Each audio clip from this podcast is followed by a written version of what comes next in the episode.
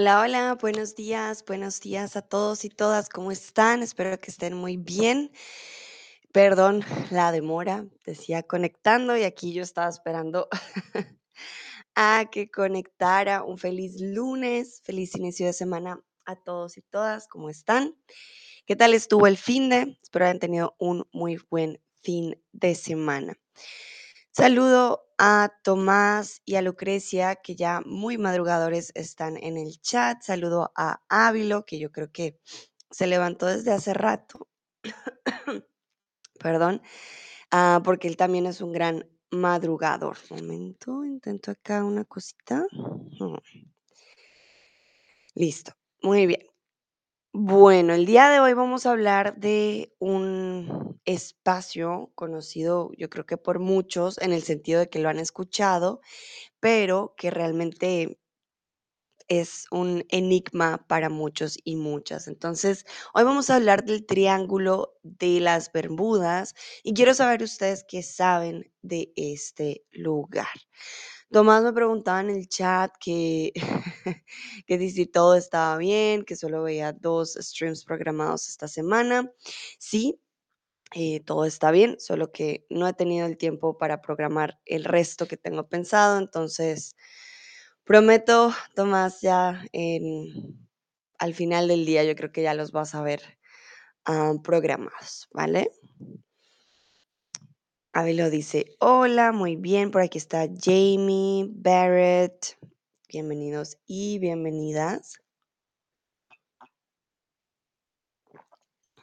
Bueno, para ir empezando, ¿qué conocen ustedes de este lugar?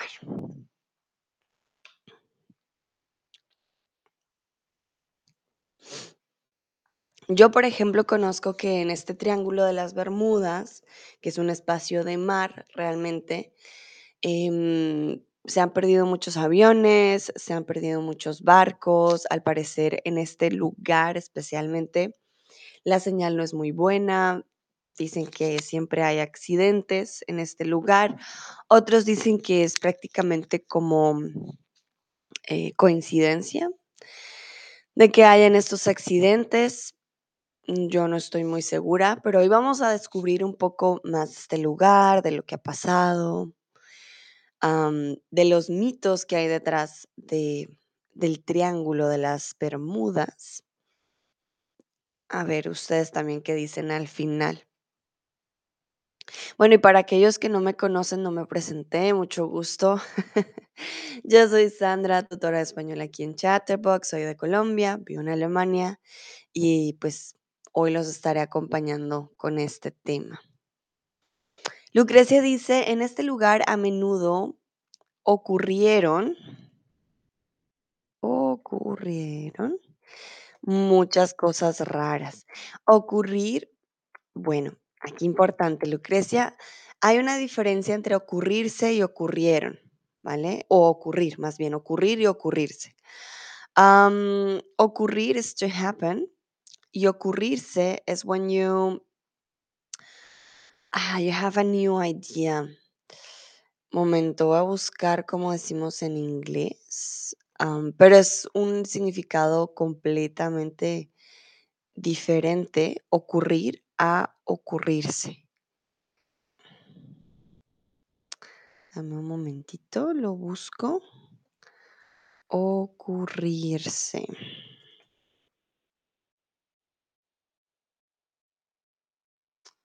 Am, to occur, sí. Just, hmm. Sí, en inglés sería como to occur, pero sí, es una forma de decir que se te ocurre algo, ¿vale? Que dices como, ah, no tenía té, así que se me ocurrió eh, hacer un café. So it occurred to me to make a coffee. I didn't have a tea. It occurs to me, ¿vale? Ocurrir. Eh, en reflexivo, ocurrirse. En este caso no se ocurrieron, simplemente pasaron. Ocurrir is to happen, ¿ok? Pero muy buen uso del verbo ocurrir, no se suele usar, así que bien hecho.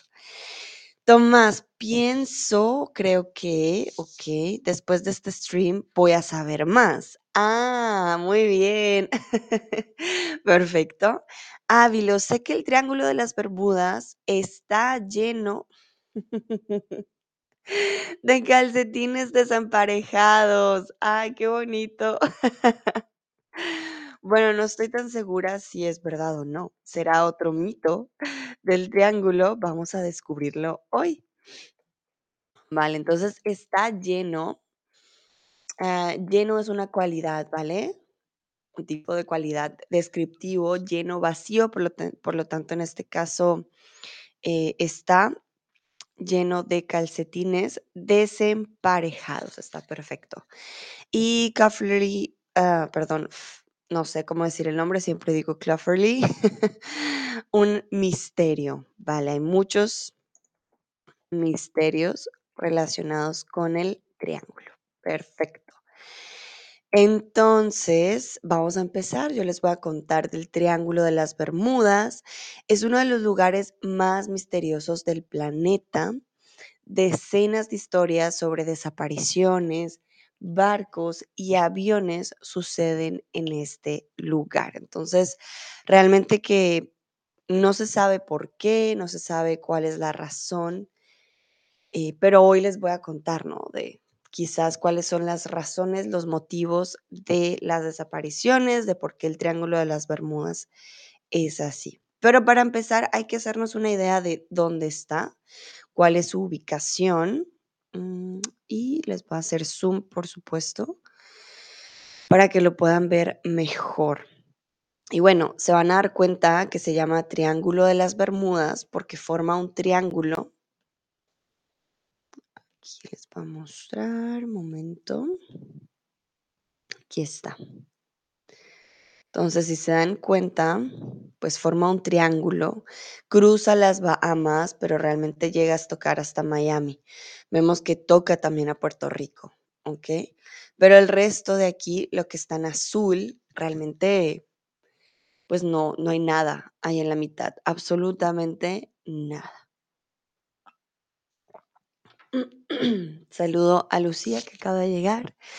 Hola Lucía, ¿cómo estás? Entonces, em, sí, toca las Bahamas. Aquí está la Bermuda, que es también otro de los eh, puntos, pero acá adelante, o sea, dentro, dentro no hay pequeñas islas o archipiélagos como tal. Entonces, es, forma un triángulo entre Miami, Bermudas y Puerto Rico. Tomás dice, es peligroso, ¿verdad? Bueno, sí, sí y no. Es peligroso porque no sabemos qué ocurre en este lugar y muchas, muchos accidentes han ocurrido y pasan muy a menudo, pero no hay fundamento científico como tal. Hay muchos mitos alrededor, pero no una razón, ah, creo que científica. Pero vamos poco a poco, paso a paso, ¿vale? Entonces, el Triángulo de las Bermudas está formado por las puntas de las Islas Bermudas, Puerto Rico y Miami en Florida, Estados Unidos, como lo acabamos de ver.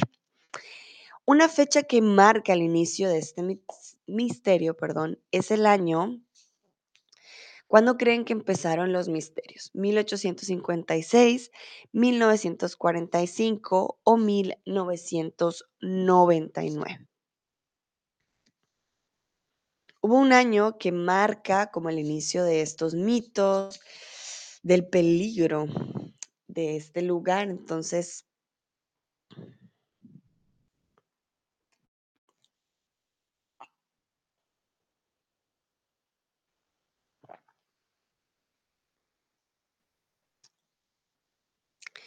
veo que varios eligieron el más antiguo, 1856. Sin embargo, em, estaríamos hablando de 1945. Fue en este año cuando empezó el misterio del Triángulo de las Bermudas. Hay también que tener en cuenta que antes, pues quizás no había forma de registro o no lo registraban o simplemente no había de pronto la tecnología para checar hasta qué punto existían accidentes en este lugar. Pues fue una cuadrilla de cinco aviones de la Marina de Estados Unidos que sobrevolaban la zona y desaparecieron. Una cuadrilla de cinco aviones de la Marina simplemente se esfumaron. ¿Qué hay de extraño con eso? Pues que comúnmente cuando un avión se desaparece hay formas de rastrear una caja negra que tiene la grabación de los últimos minutos en el que el avión todavía estaba em, vo- sobrevolando algún lugar. Hay formas, hay formas de poderlo encontrar, pero estos cinco aviones simplemente se esfumaron. Incluso el avión de emergencia de ayuda, cuidado o rescate desapareció. Entonces había un avión especialmente para ayudar en caso de que algo malo pasara y este también desapareció.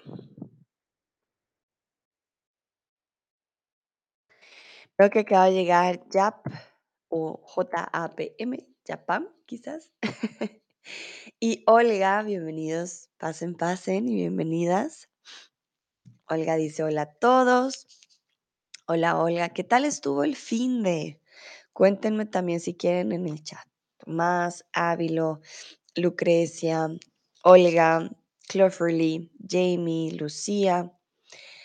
¿Qué tal estuvo? ¿Estuvo bien? ¿Fue un fin de semana tranquilo?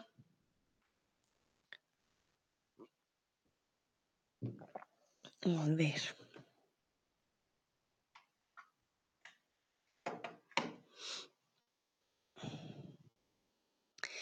Bueno, en este caso estamos hablando del avión de emergencia de rescate. Cuidado es to take care, ¿vale? Ayuda will be help, pero ya decimos incluso un avión de emergencia, ya sabemos que es de ayuda, pero rescate es to rescue. Entonces sería en este caso más un avión de rescate, como de rescatar, to rescue in case something happens. Am, este sería el avión al que acudiríamos, ¿vale? O el que tendría la responsabilidad de hacer el rescate. Mm, Vale, muy bien. Entonces, ya sabemos cinco aviones. Olga, tú que acabas de llegar, estamos hablando del primer hecho que hizo que el Triángulo de las Bermudas se convirtiera en este famoso lugar donde cosas raras ocurren. Y en este caso, lo que ocurrió fue que mm, cinco aviones de la Marina de Estados Unidos simplemente, ouch, desaparecieron. Me pegué. Y pues no hubo rastro ni siquiera del avión de rescate. En total desaparecieron 27 personas sin dejar rastro. En la última comunicación que se tuvo con ellos, uno de sus miembros aseguró que estaban completamente perdidos y no sabían qué rumbo tomar, perdón, no tomás. Después, nada. Entonces, imagínense, 27 personas que van en un avión, no solamente un avión, el que se pierde, que dice como, oye, no, pues no tengo ni idea en dónde estamos, pierden las coordenadas, pierden completamente la forma de ubicarse, decir "Uf, dónde estamos y eh, pues no saben qué, qué rumbo tomar. Esto es algo muy común de este triángulo. Y después, pues nada, no, no se volvió a saber de ellos nunca más. Ah, vamos a ver qué dicen de sus fines de semana. Lucrecia dice fue demasiado corto, como siempre, Lucrecia, yo estoy de acuerdo, es demasiado corto el fin de semana. Olga dice, trabajé el fin de, pero fue todo tranquilo. ¿Y cómo estuvo tu fin de? Gracias, Olga. Ya ahorita les cuento. Tomás, el fin de semana fue genial. Estaba en una fiesta reggaetón y conocí a una chica colombiana. Ay, Tomás, muy bien. ¿Practicaste tu español? Espero que sí. Miren, Tomás practicando el español de una forma divertida. Súper, y además bailando con fiesta reggaetón. Muy bien. Olga, la impresionante con tu conocimiento. Ah, Olga te pregunta, Tomás, que si la impresionaste con tu conocimiento de la jerga colombiana. Yo espero que sí. Yo, bueno, mi fin de semana, yo, eh, tuve una cena familiar muy, muy divertida, muy chévere, comí muy bien y luego tuve una pequeña, ah, carrera de 5 kilómetros en una pequeña ciudad aquí de Alemania. Estaba haciendo mucho frío, ha nevado mucho, fue una carrera un poco fría, pero bien, no gané. No gané la carrera, era demasiada gente, pero vi cosas muy interesantes y, eh, fue muy divertido. Gracias por preguntar por mi fin de semana. Me alegro que hayan tenido un buen finde, eso también es importante. Vamos a volver al Triángulo de las Bermudas. Y aquí hay algo muy importante, ellos dijeron que no sabían cuál era su rumbo. Si no sabes tu rumbo, quiere decir que no conoces el mapa, el camino o el mar correcto. Cuando no conoces tu rumbo, quiere decir que no conoces, que no conoces en particular. Dice Tomás que sí, está claro que sí, la impresionó con su jerga colombiana. Muy bien, Tomás. Sí, para eso también has aprendido mucho, ¿no? Am, Ávilo, ha sido un fin de semana de descanso, súper bien, Ávilo, qué envidia. Bueno, yo hice mucho, a veces también tenemos una semana llena de cosas y el fin de semana también, creo que no descansamos tanto. Tomás dice que genial, Sandra, gracias. Y Tomás dice, así, y chido también. Ah, claro, pues es que también conocen la jerga, la jerga mexicana, Simón. Muy bien, no, ustedes ya son unos expertos.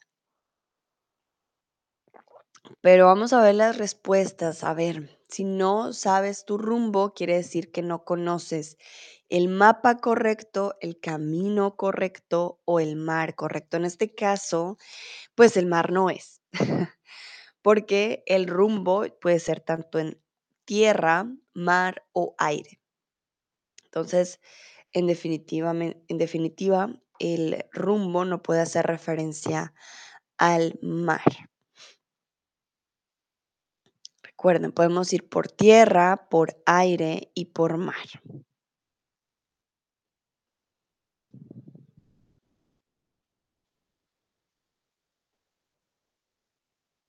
Ok, muy bien. Cuando no conoces tu rumbo, no conoces el camino, ¿vale? Sé que rumbo y rumba de pronto les suena parecido. Ojo, la rumba, the party, la rumba. Esto es jerga también colombiana. Por ejemplo, yo podría decir que Tomás estuvo de rumba el fin de semana, ¿vale? Entonces, el fin de semana uno se va de rumba. Fin de semana, rumba. Y el rumbo mascu- masculino, el rumbo es el camino. So it's different to say um, that you're going to party, me voy de rumba, a decir, no sé el rumbo. I don't know the path, I don't know the way I should take. ¿Ok? Tomás dice, también fue gracioso que descubrimos juntos que mi madre es su profesora de alemán. ¿Cómo? Tomás. Ay, qué loco, mira, el destino los juntó. Tomás dice, uh, no, Simón, ¿qué significa eso? Bueno, en México dicen Simón para decir sí. De hecho, Simón es un nombre, pero en México dicen Simón y ahí te están diciendo que sí, una forma coloquial. Vale, muy bien, continuamos. La primera noticia escrita sobre este misterio data del año 1950, escrita de la pluma del periodista sensacionalista Edward Van Winkle Jones. Entonces, la primera noticia escrita, ya estamos hablando no solo de habla, sino del escrito, data del año 1950. Recuerden que cuando algo data, quiere decir que fue eh, o que se remonta al año 1950, ¿vale? La data en inglés significa pues la información, ¿no? Los datos que tenemos. Pero datar de, Ya les digo en inglés, datar es diferente. Sí, the date from or to date back. Quiere decir qué data está registrada hace muchos años. Y en este caso, recuerden la pluma. Las plumas es lo que tienen los pájaros. A ver, les muestro. Una pluma. Hay pluma de pájaro y pluma para escribir. Hoy en día ya casi nos, no usamos las, las plumas para escribir. Aunque no, mentiras, todavía hay lugares en donde dicen pluma.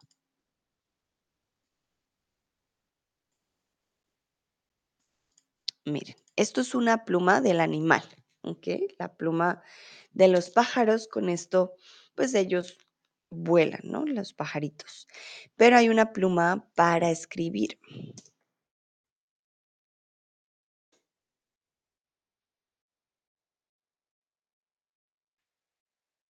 En hace, pues, hace muchos tiempo se dieron cuenta que la pluma de los pájaros servía para poner en tinta y escribir de forma eh, eficaz en el papel.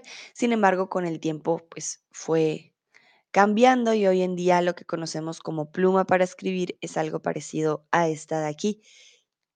Quiere decir que tiene eh, tinta como tal y escribe de una forma quizás pues más elegante. Miren, aquí nos damos cuenta. Este es un tipo de pluma. ¿ok? Y cuando hablamos de em, un periodista sensacio- sensacionalista, quiere decir que es un periodista que busca estar en la portada, que su portada sea algo que la gente quiere leer. Entonces, un periodista sensen- sensacionalista busca llamar la atención y provocar impresión, caos o información. ¿Qué creen ustedes? Tomás dice, ah, ok, gracias a tus ambas, ok, gracias a ambas. De nada, Tomás, con gusto. Lucrecia, me gustaba escribir con pluma en la escuela. En la escuela, recuerda, Lucrecia, en una escuela, me tendrías que decir cuál, en una escuela a la que asistí de pequeña. Si es solamente en la escuela general, la. Bueno, yo nunca escribí con pluma, pero de hecho tengo acá algo bien interesante. Tengo nuevas, eh, yo les llamo esferos, bolis, que parecen una pluma, pero que se pueden borrar. Y me encanta esta idea porque siempre tengo que borrar muchas cosas, los planes cambian durante la semana y bueno, tiene un ratoncito también. Creo que por eso me gustó más, pero no, mentiras. Lo que más me gusta es que se puede borrar. Cuando escribimos con pluma, no se puede borrar. No podemos, ah, we cannot erase lo que escribimos. En este tipo de nuevos bolis, pues sí se puede. Algo muy, ah, muy interesante.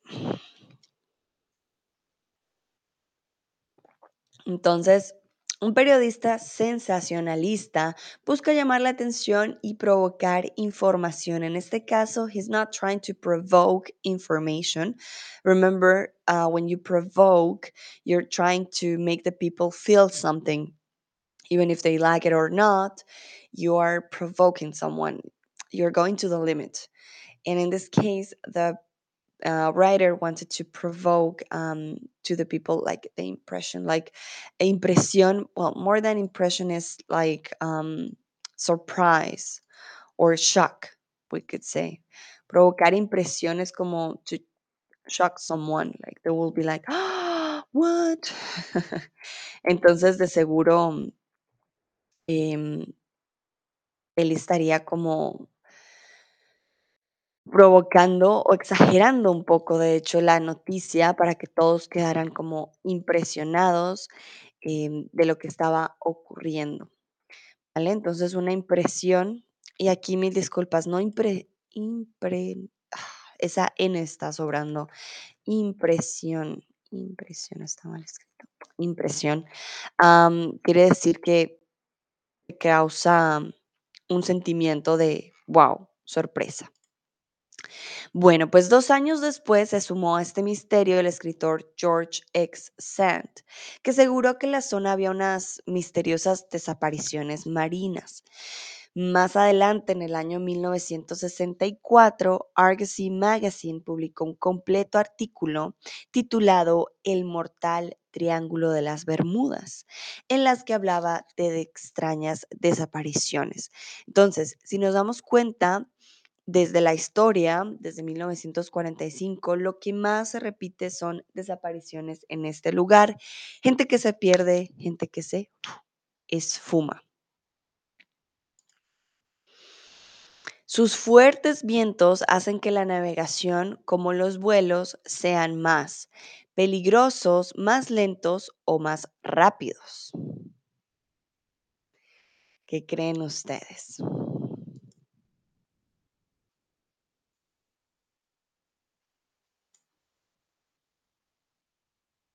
Sus fuertes vientos hacen que la navegación, como los vuelos, sean más peligrosos, más lentos o más rápidos. Y aquí estoy segura que más de uno se va a sorprender.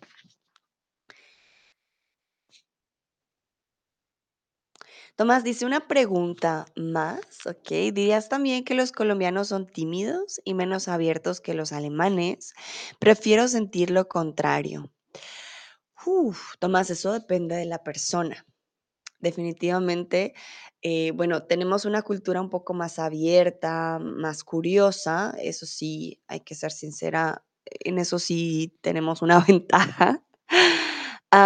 Pero tímidos podemos ser muy tímidos. Yo soy una persona, Tomás, si tú a mí me conoces en una fiesta eh, en la que no conozco a nadie, yo, por ejemplo, no sería de las personas que llega y saluda y hola, ¿cómo estás? No, me vas a ver seria, callada, tipo alemán, mirando, punto. No soy de las personas que le encanta ser extrovertida y saludar y hola, porque pues no todo el mundo tiene ese tipo de personalidad, así todos somos colombianos. Sí soy muy abierta, ya cuando me conoces, ustedes se han dado cuenta, pues con ustedes yo soy súper abierta y tengo la energía, ¿no? Pero no soy una persona que le gusta estar como, hola, ¿cómo estás? Entradora, que decimos en Colombia. Entonces, eso depende mucho de la personalidad. Tengo amigas que son el centro de la fiesta, o llegan, saludan, hablan, a todo el mundo le dicen hola, ¿cómo estás? Bueno, en fin, mientras que yo, por ejemplo, sí sería más de, mm. Y más si no conoces o no puedes hablar bien la lengua, ahí es cuando nos volvemos más tímidos. Ahí es cuando decimos, mm, no quiero hablar de pronto mucho, eh, pero en general a veces necesitamos un poquito de tiempo con ustedes y, ya está. Si la chica que conociste parece tímida, pues puede ser también por personalidad o por la lengua, ¿no?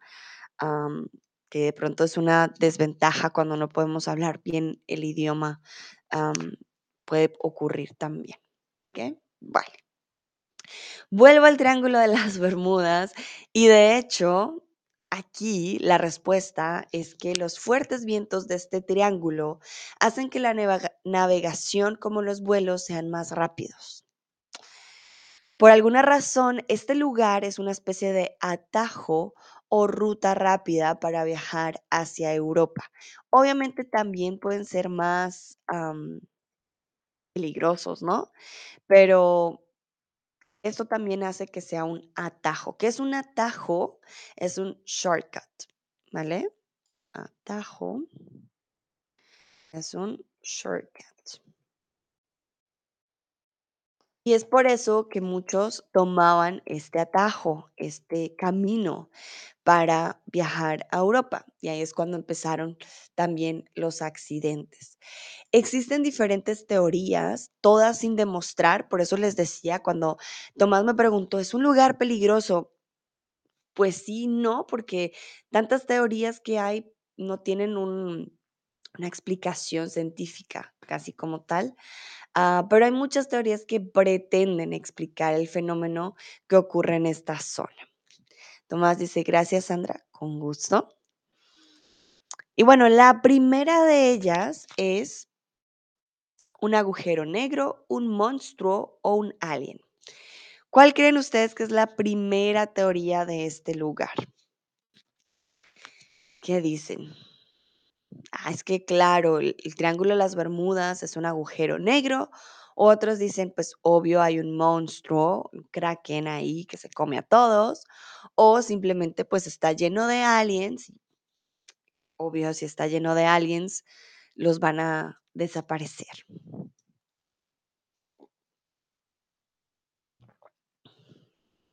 Saludo a Anya y a Alok, Aloshka, quizás, no estoy segura, que acaban de llegar. Bueno, muy bien, en este caso estamos hablando de un agujero negro. Pero esta teoría es bastante improbable o bastante probable. ¿Qué creen ustedes? La teoría del agujero negro, en definitiva, es bastante, uy, perdón, bastante probable o bastante improbable. Tenía la cámara muy cerca.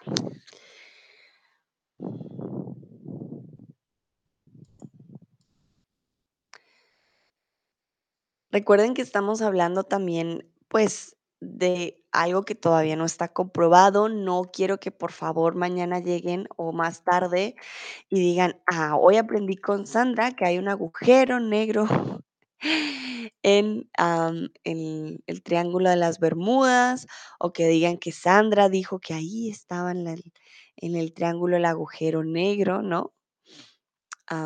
Por favor, no, no, no.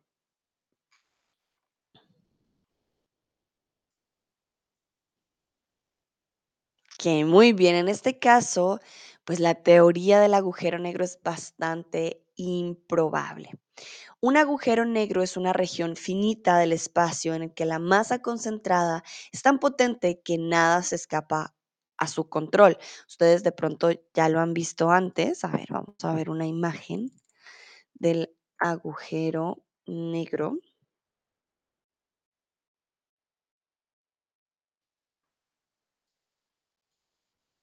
Entonces, miren, estos son los agujeros negros, pero están en el espacio. ¿Qué ocurre? Si hubiera este tipo de, mm, de agujero negro en este espacio, todo, absolutamente todo lo que pasara por allí desaparecería sin excepción. Pero en este, pues en este espacio de las Bermudas, no todo llega a desaparecer, ¿vale? No todo llega a, a esfumarse de la nada. Entonces, es bastante improbable. Además que científicamente creo que sería más fácil de ver y más fácil de comprobar, pues un agujero negro, ¿no? Mm, Pronto habría una forma de mandar robots o de mandar quizás algo diferente para demostrar que hay un agujero negro. Triángulo, mire, ni siquiera sale triángulo de las Bermudas.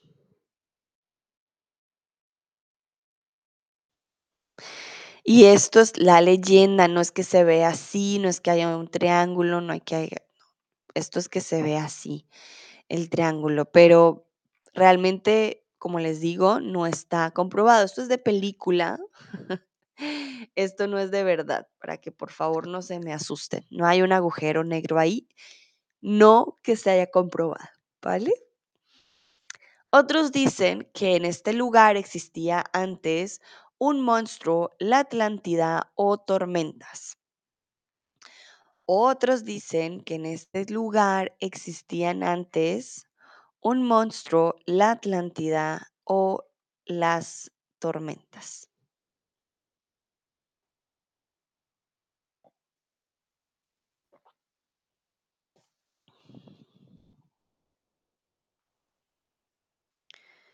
A ver qué dicen ustedes.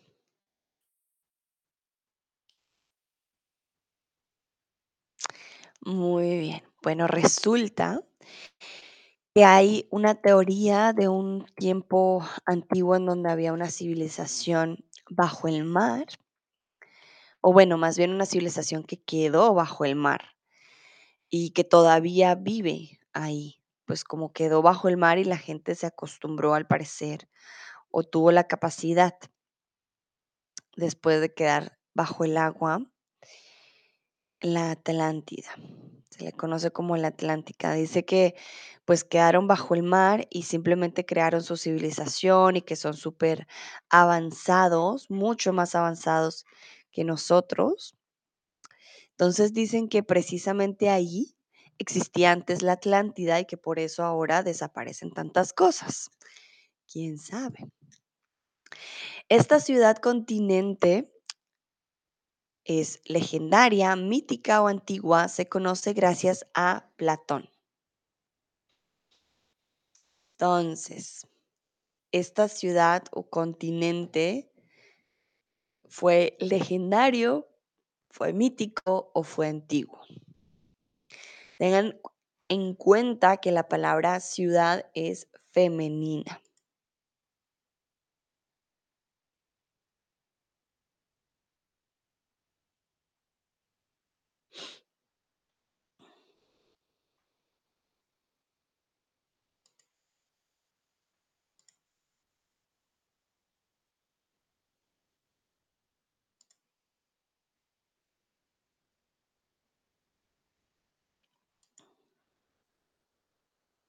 Muy bien, en este caso, como estamos hablando de la ciudad, esta ciudad continente mítica se conoce gracias a Platón, ¿vale? No se sabe si fue ciudad, no se sabe si fue un continente, ahí por eso hacen esta pequeña unión, pero realmente todos lo conocen más como ciudad. Esta teoría la siguió el psíquico Edgar Casey, asegurando que los atlantes, atlantes perdón, tenían una tecnología muy desarrollada que consiste en cristales de fuego que literalmente lanzaban rayos y obtenían energía. Entonces, esta imagen que vemos, por ejemplo, acá a la izquierda y a la derecha, donde vemos una civilización bastante avanzada, es porque también se han creado varios mitos al respecto y se asegura que en la Atlántida, pues después de hundirse en el mar, esta civilización avanzó bastante, terminaron creando una tecnología más desarrollada. Pero pues como les digo, no hay prueba alguna de que en este lugar hubiese una civilización antes o de que en ese lugar haya una civilización con otro tipo de tecnología. Bueno, continuando con el mito de los cristales de fuego, se dice que los poderes de estos cristales serían lo que con las señales de barcos y aviones. Interfieren, bloquean o juega. Entonces él dice, no, es que esta gente, los atlantes, tienen unos cristales de fuego y pues obviamente como tienen una tecnología más avanzada, esto es lo que interfiere, bloquea o juega con las señales. Lucrecia dice, estoy muy interesada en qué pasó con la Atlántida. Vale, ese, perdón, aquí creo que sería un buen tema. Voy a anotarlo porque sí, también hay un gran mito, ¿no? Sobre la Atlántida y de qué ocurrió.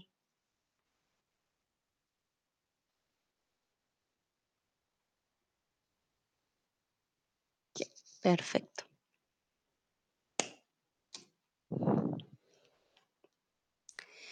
Bueno, aquí debo ser sincera, lo que bloquean con las señales, entonces nunca bloqueamos con, ¿vale? Podrían bloquear las señales, pero bloquear no tiene esta preposición, ¿vale?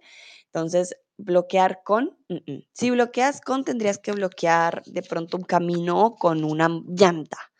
If you block something with something else, you will be um, talking about um, an object per se.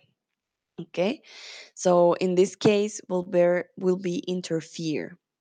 Cuando interferimos, interferimos con algo, ¿vale? Entonces, los cristales serían los que interfieren con la señal de barcos. Interferir con. Bloquear, yo bloqueo la señal, pero bloqueo con un, no sé, por ejemplo, bloqueo con un boli la señal. Y también es diferente decir bloquear a interferir. So be careful, there is a difference between the two. When you block the signals, that means you don't have any signals anymore. When you interfere, the signal comes and goes. Then you don't have a clear signal um, in your maybe in your board or in the um, technology you're using. So that's a different uh, meaning as well. Bloquear, ya no tienes señal para nada, lo absoluto. E interferir, si tienes un poquito, va, viene, es complicado. Pero hay otra teoría. Otra teoría habla de monstruos marineros, mareados o marinos. Otra teoría habla de monstruos, monstruos marineros, mareados o marinos.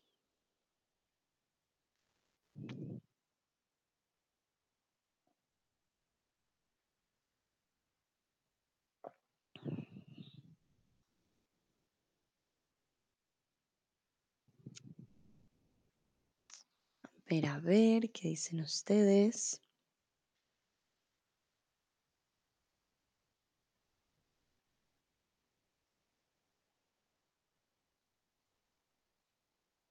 Ok, muy bien.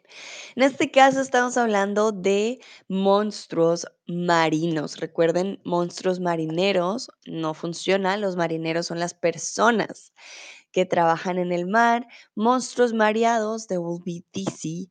Y monstruos marinos, bueno, esta sí es la respuesta. Vamos a buscar al Kraken. Si han visto Piratas del Caribe, de seguro saben a qué nos referimos en este caso. Se habla también del kraken. El kraken se dice que es un monstruo marino de proporciones gigantescas que devora todo lo que se pone al frente de él o frente a él. Este y otros, como él, habitarían en las aguas del Triángulo de las Bermudas. Esto es un mito, yo creo que legendario de los mares sobre el kraken. Pero sin embargo, pues nos damos cuenta, la mayoría son pinturas. Em, sí, no se sabe si es real o no es real este monstruo marino. Lo que vemos aquí, por ejemplo, del hombre, pues es como un squid, ¿no? O sea, no es un, kraken. Pero creo que el animal detrás del kraken realmente es este. Ah, squid, ¿cómo se llama en español? Momentito. Eh, un calamar. Los calamares también son muy grandes, entonces, pues de ahí nace un poco el mito de este monstruo marino que es el kraken. Que si han visto Piratas del Caribe, pues era eh, un monstruo bastante gigante. Tomás dice Marine Monster, qué chévere, exactamente, un monstruo marino. Este mito vendría del avistamiento por marineros de krakens, calamares gigantes o tiburones de 15 y ah, de 15, ¿por qué puse acá? De 15 de calamar de krakens de 15. Por alguna razón el final de la frase me quedó mal, de 15 y metro. hmm, Aquí me hizo falta algo. Mil disculpas. Voy a checar qué fue lo que me faltó.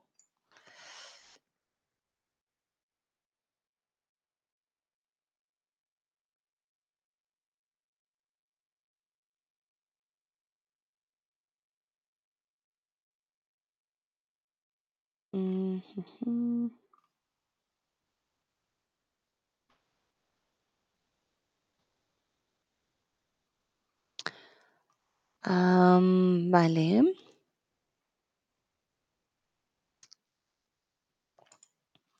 Eran de 15 o más metros. Más metros. Dice Tomás, los kraken son súper inteligentes. Bueno, no sabemos si los krakens existen. Ahí está el detalle. Este mito vendría del avistamiento por marineros de calamares gigantes. Muy bien, cuando hablamos de calamares gigantes, ya les voy a mostrar. De hecho, creo que los calamares gigantes alcanzan a tener unos 20 metros de, gran, de, largo. Son gigantescos. A esto nos referimos. Esto es un calamar. ¿Vale? Miren, calamar gigante, pues a comparación, por ejemplo, de una ballena azul, resulta ser bastante, bastante grande. Entonces, un calamar gigante, imagínense, calamar colosal, pues ellos decían, eso es un kraken, eso es un monstruo, pues que nos va a matar. Esta es la otra teoría. Vamos con la siguiente. ¿Y cuál creen ustedes que podría ser otra teoría? Cambio climático, ovnis o animales extraños.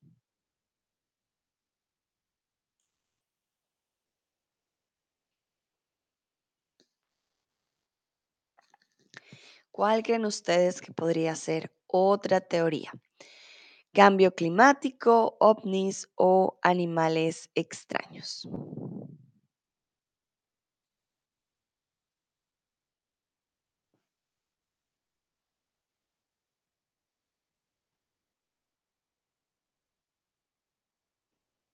Que algunos dicen cambio climático, otros dicen ovnis. Bueno, de animales extraños ya hablamos porque está el kraken. Eh, la siguiente teoría serían ovnis. Recuerden, para nosotros, ovnis es lo que en inglés llaman UFO, ¿vale? UFOs. Ah, en alemán, ¿cómo les dicen? Creo que le dicen U- UFO. No estoy segura cómo le llaman en alemán, pero bueno. Ovnis, objetos voladores no identificados. Objetos voladores no identificados. En español le decimos ovnis, en inglés le llaman UFO, que es um, Identify Flying Object. Esto nos referimos con ovnis, pero no siempre los ovnis son extraterrestres. Los ovnis realmente son todo aquello que vuele que no se ha identificado. Es la teoría más alarmista. Aseguran que los extraterrestres nos estudian con el fin de saber cuál es nuestra tecnología y nuestras habilidades para después usarlas en nuestra contra e invadirnos. Repito, estos son teorías, teorías locas. y es de una de las teorías más alarmistas. Ellos dicen que hay ovnis en este triángulo de las Bermudas. Ellos abducen a las personas y eh, resulta que después de abducirlas, pues checan qué tecnologías tenemos y para algún día poder llegar a atacarnos y quizás ganar, no sé. Tomás dice U, UFOs también. Ok, muy bien. En alemán entonces es igual, UFOs. Para nosotros son ovnis. Bueno, otros dicen que los extraterrestres se las llevan para matar, salvar o cuidar a la humanidad. Aquí ese las hace referencia a las naves o am, sí, a las naves como tal, ya sean naves acuáticas o aéreas. Dicen que los extraterrestres se las llevan para matarlos, para cuidarlos o para salvarlos. Que va a llegar, hi Fred, hola Fred, ¿cómo estás? Espero estés muy bien. Estamos hablando de el Triángulo de las Bermudas y de los ovnis.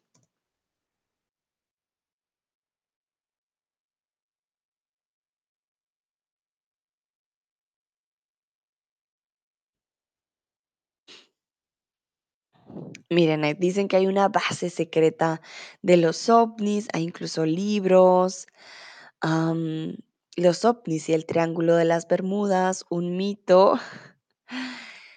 Es algo bien curioso porque hay muchas, muchas teorías. Hay fotos de barcos hundidos, del agujero negro, del ovni. No sé, pues ahí realmente hay de todo un poco. Pero sí, no, no se sabe con exactitud. En este caso, las teorías dicen que los extraterrestres quieren salvar a la humanidad y empiezan a llevarse algunos de nosotros, pero no se sabe para qué realmente. Sin embargo, ahora sí, vamos con lo que dicen los científicos. Todo esto que vimos antes son teorías, simples teorías del Triángulo de las Bermudas. Esto que ven ustedes en las imágenes, pues no es real, son dibujos. No, no es cierto. Entonces, estas desgracias pueden ser causa de, según los científicos, son errores sin H, con H, doble R o solo una R. Serían errores humanos. Estas desgracias de las que hablan tanto en el Triángulo de las Bermudas, dicen los científicos que pueden ser causa de, como escribimos, errores humanos.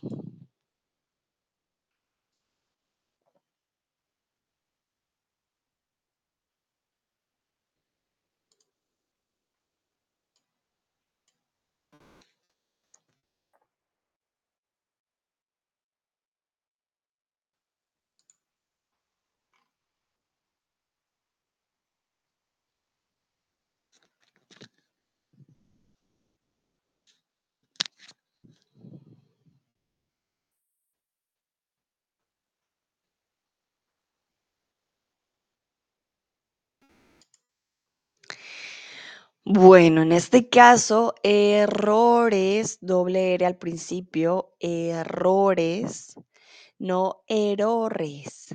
Miren la diferencia. Primero, doble R, errores. Segundo, errores. Muy bien. Entonces, en este caso son errores humanos. Muchos de los accidentes que han tenido lugar en estas zonas tienen que ver con errores de cálculo, con fallos tecnológicos propios o pues también eh, malas decisiones. Entonces, según los científicos, los accidentes ocurren por un error de cálculo, fallos en la tecnología y malas decisiones en este rumbo. Otra de las razones muy probable tiene que ver con la geología, la filosofía o la meteorología.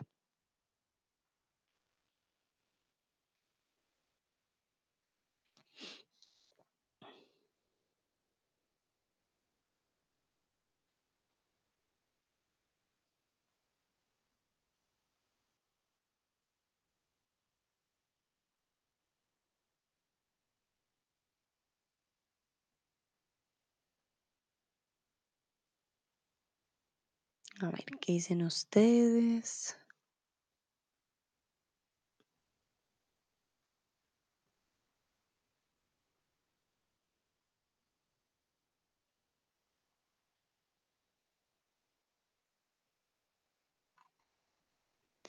Definitivamente es una zona en la que ya muchos evitan eh, pasar, pero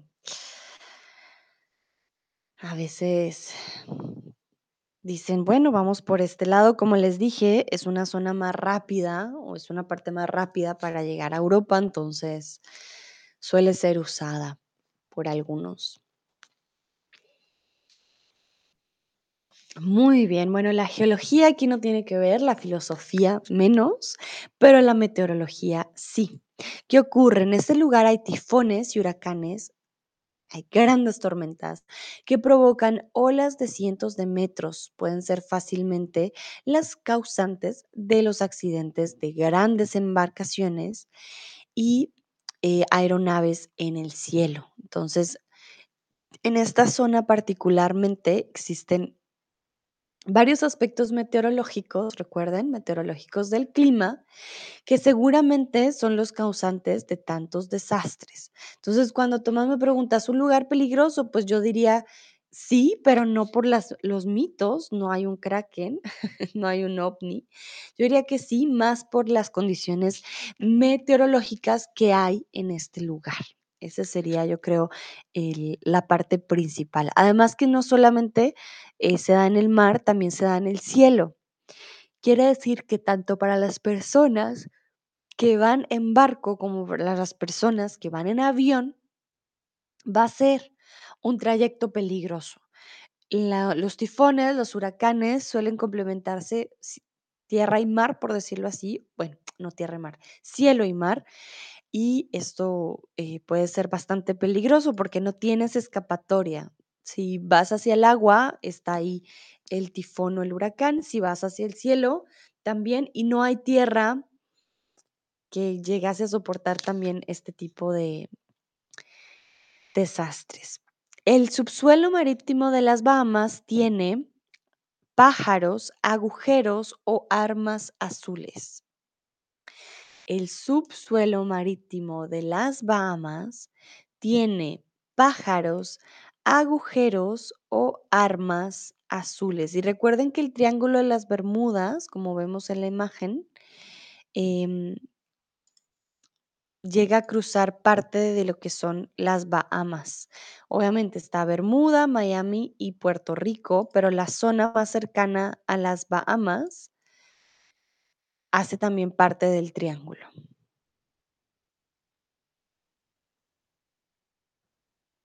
Bueno, no tienen armas azules, they don't have guns, but they have holes.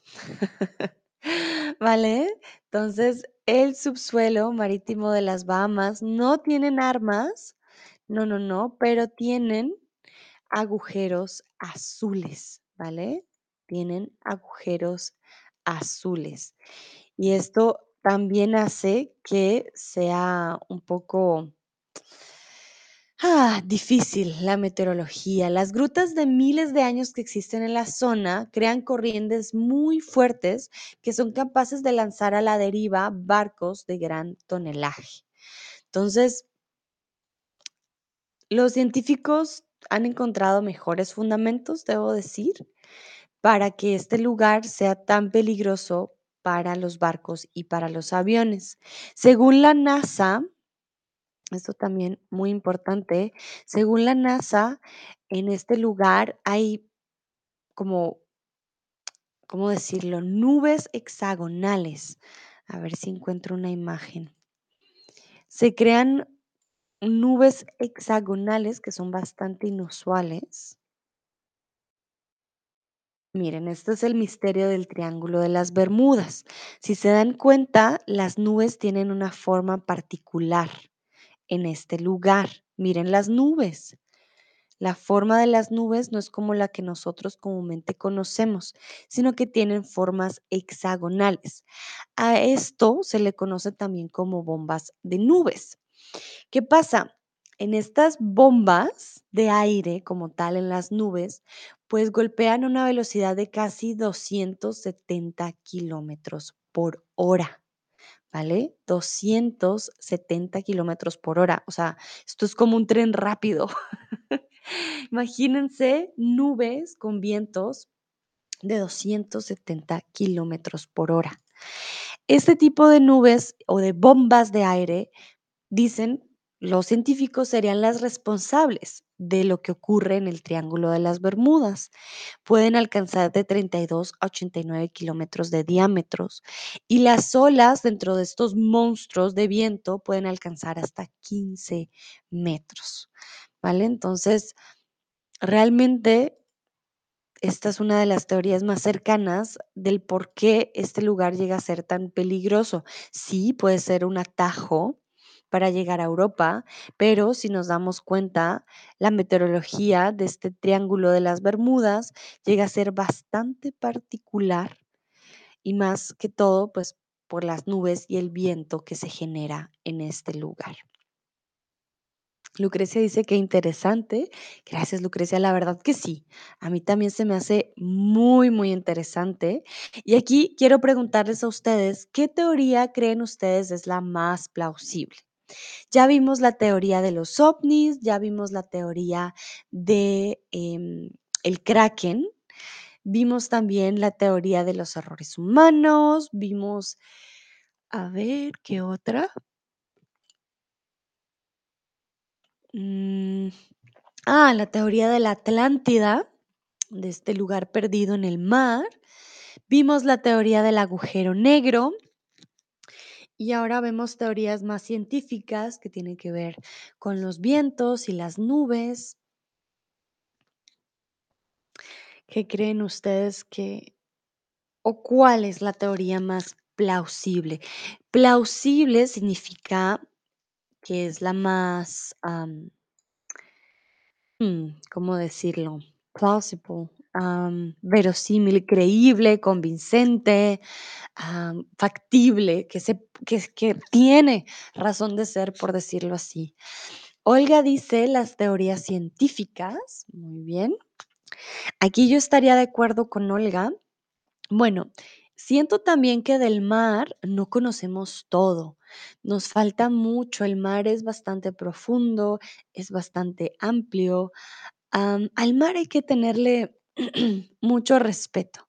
Entonces, creo que quizás, bueno, los vientos son muy particulares en esta zona. Pero yo creo que perdón, yo creo que los vientos no son la única razón. Yo creo que el mar debe comportarse de una manera muy particular en esta zona también, para que sea tan peligrosa y hayan vientos tan fuertes. Lucrecia dice: "No sé, el mundo está lleno de enigmas". Ah, muy bien. El mundo, necesitas un verbo en este caso, está lleno de enigmas. Tomás, creo que la teoría de las nubes. Sí, las acaba de llegar Nayera. Hola, Nayera. Bueno, estamos hablando de las nubes hexagonales del Triángulo de las Bermudas. Resulta que cuando existen este tipo de nubes, se crean bombas de aire de hasta 300, bueno, 270 kilómetros por hora. Estos bordes rectos, según los científicos, hace más difícil el escape de algún tipo de tormenta. Mm, por aquí también está Aurélie. Aurélie, hola, hola. Llegan justo al final de este stream. Hoy vimos varias teorías del del Triángulo de las Bermudas. Algunas decían: "No, es que son ovnis", otros decían: "No, es que es el Kraken, es el monstruo", otros: "No, es la Atlántida, que tiene, eh, años desaparecida". Otros dicen: "Realmente no, esto es, eh, causa de un agujero negro", mientras que los científicos han intentado los científicos de la NASA, esto lo dice la NASA, han intentado explicar, eh, que realmente se debe a, mm, pues, problemas meteorológicos, o más bien características meteorológicas del Triángulo de las Bermudas, en donde, pues, los vientos son bastante agresivos y pueden ser muy, muy peligrosos. Muy bien. Bueno, eso sería todo por el día de hoy. Creo que aprendimos cosas muy interesantes. Yo espero les haya gustado. Em, creo que no sabemos todavía, no podemos decir con seguridad: "Miren, es que es por esta razón que la gente desaparece", pero ya con la tecnología y más allá, con estas teorías de la meteorología en el lugar, pues, podemos darnos cuenta que no se trata de pronto de monstruos, sino, em, de que es un lugar que de pronto hay que evitar por sus condiciones meteorológicas. A todos y todas, muchísimas gracias por participar. Les deseo un bonito inicio de semana, con toda, a empezar esta semana, y nos vemos en la próxima. Que estén muy bien. Chao, chao.